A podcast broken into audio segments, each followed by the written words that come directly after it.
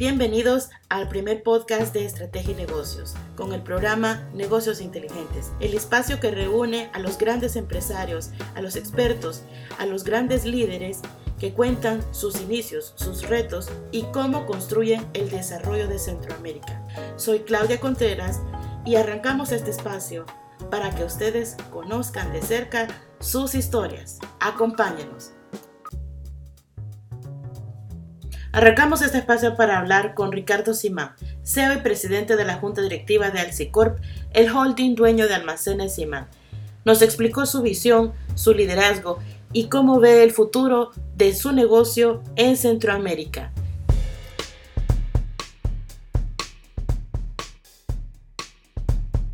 Buenas tardes, don Ricardo, ¿qué tal? Cuéntenos cuáles son los principales cambios que han impactado al grupo en estos 20 años en Centroamérica? Lo que más ha impactado en los últimos 15, 20 años en nuestro giro de negocio es eh, la modernización, la digitalización de las empresas. Nuestros países ya no podemos decir que estamos compitiendo con empresarios locales estamos compitiendo con el mundo, entonces tenemos que modernizarnos, hacernos más ágiles, ser más competitivos, buscar las mejores prácticas. Y, no es fácil. Para nada. Tenemos que, que irnos buscando y modernizando en nuestros procesos, los procedimientos, plataformas digitales, en los sistemas computarizados, por supuesto. La seguridad también informática. Claro, eso es vital. Para usted, ¿cómo ha cambiado Centroamérica en estos últimos 20 años? Nuestros clientes son mucho más exigentes, están mejor informados, conocen, tienen más opciones. Creo que Centroamérica debería dar un paso hacia la unificación del área. Eh, somos cinco países pequeños y con cinco eh, legislaciones diferentes, eh, tenemos que estar cumpliendo con cinco tipos distintos de moneda. Con 47 años de estar en Simán, ¿cómo cambiaron los negocios en 20 años, antes y ahora? Pues eh, creo que en, en el siglo XX y en la década de los 80, pero en especial los 90 que tenemos más cerca, era mucho más tranquilo, más lento la evolución y la modernización de las empresas. Eh, no se sentía todavía la competencia de los negocios digitalizados, eh, los comercios en línea empezaban, daban los primeros pasos. Eh, y, y era muchísimo más fácil competir en esos días. Y, en los 90 ya estaban en Guatemala. Sí. o sea, en algún momento, desde ese momento ya veían a Centroamérica como una región. Como una región, como nuestro mercado objetivo. Mm. De ahí fuimos a Nicaragua y después a Costa Rica. Y, y conseguimos eh, ser socios y franquiciados de una de las cadenas de ropa más importantes en el mundo, que es Inditex de España con 6, 7 marcas que nosotros manejamos en Centroamérica, como Zara, Bershka, Pull&Bear, Stradivarius, Oysho, Massimo Dutti. Don Ricardo, ¿cómo el negocio de franquicias y ser aliado de Inditex les hizo ver el negocio de almacenes Simán de forma diferente? Es que son dos eh, operaciones completamente distintas. ¿verdad? Simán y franquicia ¿sí? los manejamos totalmente autónomos, ¿verdad? Porque... Eh, Pero usted ve las dos operaciones. Claro. Yo tengo a, los, a los directores que manejan cada uno de los conceptos bajo mi responsabilidad y, y gente muy profesional. ¿Qué retos tenían cuando iniciaron el negocio de franquicias? Las franquicias empezamos como en el 2004, 2003, por ahí así y empezamos con una tienda en una forma mesurada, ¿verdad? Y, después abrimos la segunda tienda en Guatemala, en, no, en Costa Rica, abrimos Sara Costa Rica, y de ahí fuimos creciendo. Hoy somos concesionarios como de casi 50 tiendas.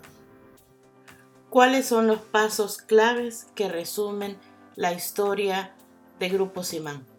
Los pasos más importantes han sido la expansión a Centroamérica, a otros países, como le decía, Guatemala, Nicaragua, Costa Rica, eh, la consolidación de esas operaciones. Eh, el país más grande, por ende, es El Salvador, ¿verdad? En almacenes Simán. Y eh, ahora la transformación, no solo la transformación digital, sino que la transformación en la forma de hacer negocios, en la forma de atender a nuestros clientes y todo el back office que hay detrás de lo que al cliente, el cliente ve cuando entra a nuestros almacenes, a nuestras...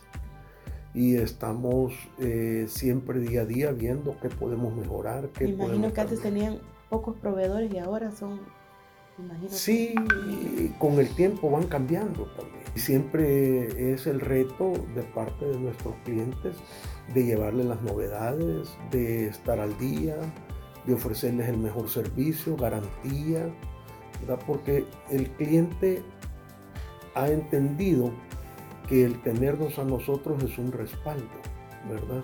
Porque le ofrecemos una garantía con su compra. ¿Cómo han logrado que Simán.com empiece a ser un negocio más robusto?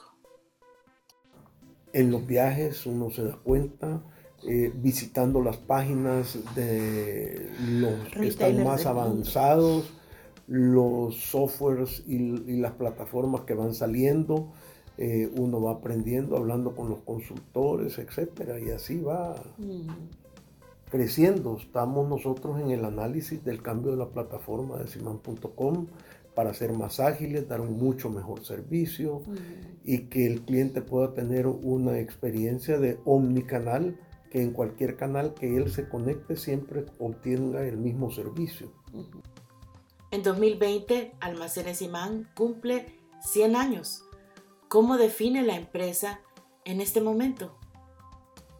Bueno, una empresa en constante transformación, evolución, crecimiento y tratando de llegar a las mejores prácticas de la industria del retail, innovando constantemente. El que no cambia todos los días va a morir. Para usted, ¿cuáles son las decisiones que han marcado el buen rumbo que se mantiene ahorita? Pues eh, hemos estado analizando el comportamiento del cliente, tenemos eh, análisis de Big Data y toda esa gran cantidad de información que se maneja nos obliga y nos hace interpretar cuáles son los gustos, cuáles son las demandas que tienen nuestros clientes. ¿Cómo esa data se transforma en estrategia de negocio. Tenemos que unirla con otra gran cantidad de información, de patrones de compra, de tráficos en las tiendas, de eh, redes sociales. Entonces usted tiene que combinar todos esos factores para sacar una determinadas estrategias. Y no hay solo éxitos, hay fracasos. Y uno aprende mucho de los fracasos y de las equivocaciones.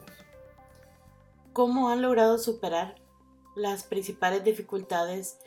Por ejemplo, usted no puede entrar a otro país pensando que va a ser igual que el país de donde usted se originó. Cada país tiene eh, no patrones de consumo, pero sí visiones diferentes de lo que quiere. ¿Qué retos de la parte política y social de Centroamérica ha enfrentado en el negocio y cómo ha salido adelante de eso? Pues la burocracia afecta todos los días. En todo país. En todos los aspectos y hacen mucho daño, ¿verdad? Y las decisiones a veces equivocadas de los gobiernos también nos afecta mucho, ¿verdad? Eh, el estar siempre en la búsqueda de eh, mayores impuestos nos quita competitividad, ¿verdad? Y quita muchas oportunidades de trabajo a los, centroamericanos. Y de alguna forma, ser, o sea, el que ustedes sean una empresa familiar es una fortaleza y también es un reto.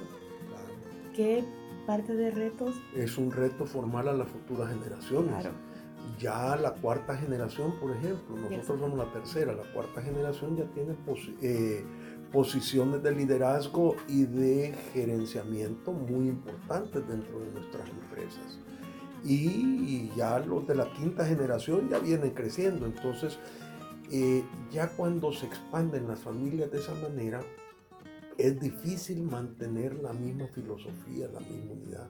Entonces tienen que haber reglas muy claras, principios y valores mínimos que sean la base de cómo nos vamos a conducir como empresarios.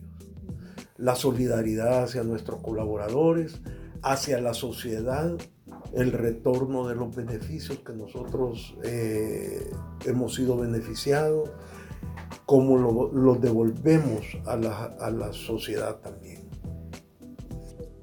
¿Qué nuevos desafíos presenta la década del año 2020 en adelante?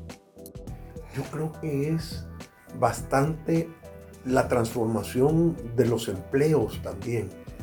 Yo estaba leyendo el otro día un libro que escribió eh, Andrés Oppenheimer que me impactó mucho, que se llama Sálvese quien pueda.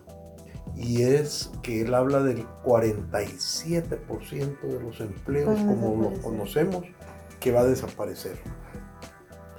Y creo que nuestros países centroamericanos no estamos preparados para afrontar esa disrupción que viene.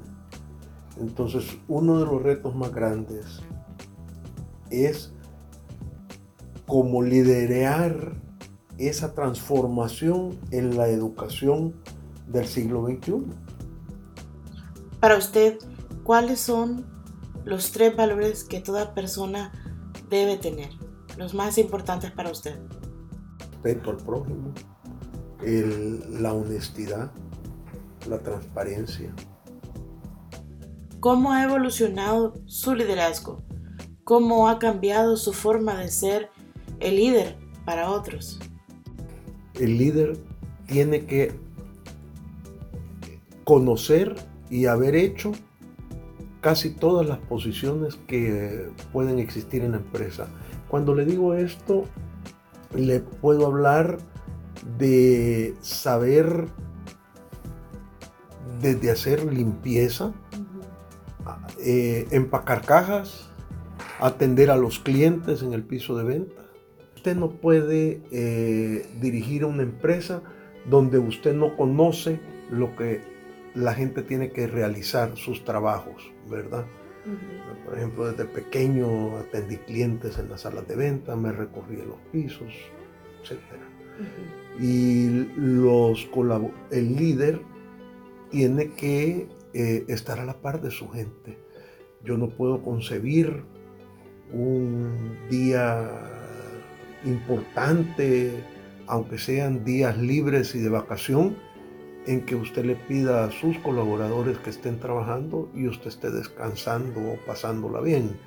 A mí me gusta estar a la par de ellos también, ¿verdad? En esos días difíciles, duros, de gran trabajo, pero de... Sobre todo tipo Black Friday. a mí me gusta estar a la par de la gente. Pues nosotros no podemos, es como que si un jefe de un pelotón de, la fuerza armada, de una fuerza armada los manda a luchar y, él se queda en su oficina, allá en un edificio. No, él tiene que estar a la par de su gente. Y a eso ah, creo que el líder debe de practicar el ejemplo. Eh, si pudiera definirlo en un párrafo, ¿cómo describiría hacer negocios en Centroamérica con todo lo que hemos hablado? Un amigo eh, que nos visitó de, de Sudamérica, después de estar tres días y haber conversado con nosotros mucho, me decía yo los felicito eh, porque ustedes están en un ambiente de multipaíses, multimonedas, multilegislaciones y multiproblemas. Entonces, eh, son, son problemas que tienen que aprender a manejar y son barreras no arancelarias que hay para que uno pueda competir desde afuera. Cada país tiene su propio desarrollo. Ricardo, Estrategia y Negocio acaba de cumplir sus primeros 20 años. ¿Qué mensaje le da a los lectores que ya la conocen y los nuevos que vienen en el futuro? Pues yo creo que es un medio que nos alimenta de información, de una visión a veces diferente de qué está sucediendo en otros países del área centroamericana y muchas veces hasta de cómo ven a nuestras empresas. Gracias por haber sido parte de este primer programa de Estrategia y Negocios, la revista que mejor conoce Centroamérica. Nos vemos la próxima. Feliz día.